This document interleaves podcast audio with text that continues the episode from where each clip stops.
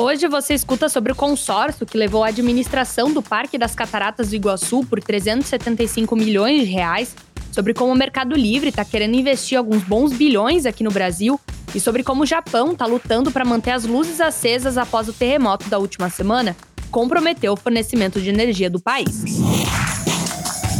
Esse é o Ouvir Bloomberg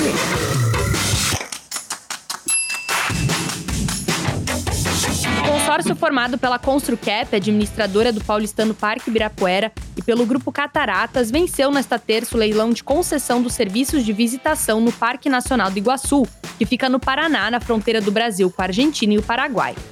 O valor da outorga ficou em 375 milhões de reais, superando a oferta do consórcio Reserva Iguaçu. O certame, que teve disputa de lances em viva voz, foi realizado na sede da B3 em São Paulo. O Grupo Cataratas é o atual gestor do Parque das Cataratas do Iguaçu, a primeira unidade de conservação do Brasil a ser instituída como sítio do Patrimônio Mundial Natural pela Unesco em 1986. O contrato de concessão dos serviços turísticos do parque, um dos cartões postais do Brasil mais reconhecidos no exterior, tem prazo de 30 anos. A Construcap, uma das sócias do consórcio, é a mesma que em 2019 venceu o edital da Prefeitura de São Paulo, assumindo o controle administrativo do Parque do Ibirapuera. Próxima notícia. A varejista latino-americana de comércio eletrônico Mercado Livre investirá 17 bilhões de reais no Brasil este ano, um aumento de 70% em relação aos 10 bilhões de reais em 2021, informou a empresa em comunicado.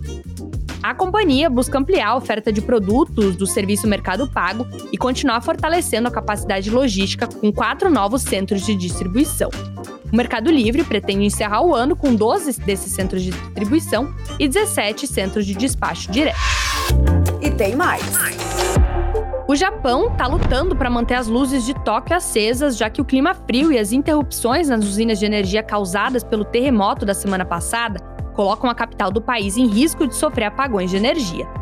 Autoridades do governo local alertaram que o fornecimento de energia deve ficar aquém da demanda e funcionários da Tokyo Electric Power confirmaram que pode haver interrupções parciais se o aperto no fornecimento continuar. Essas foram algumas das notícias que estão lá no site da Bloomberg Linha Brasil. Entra lá em bloomberglinea.com.br para conferir mais.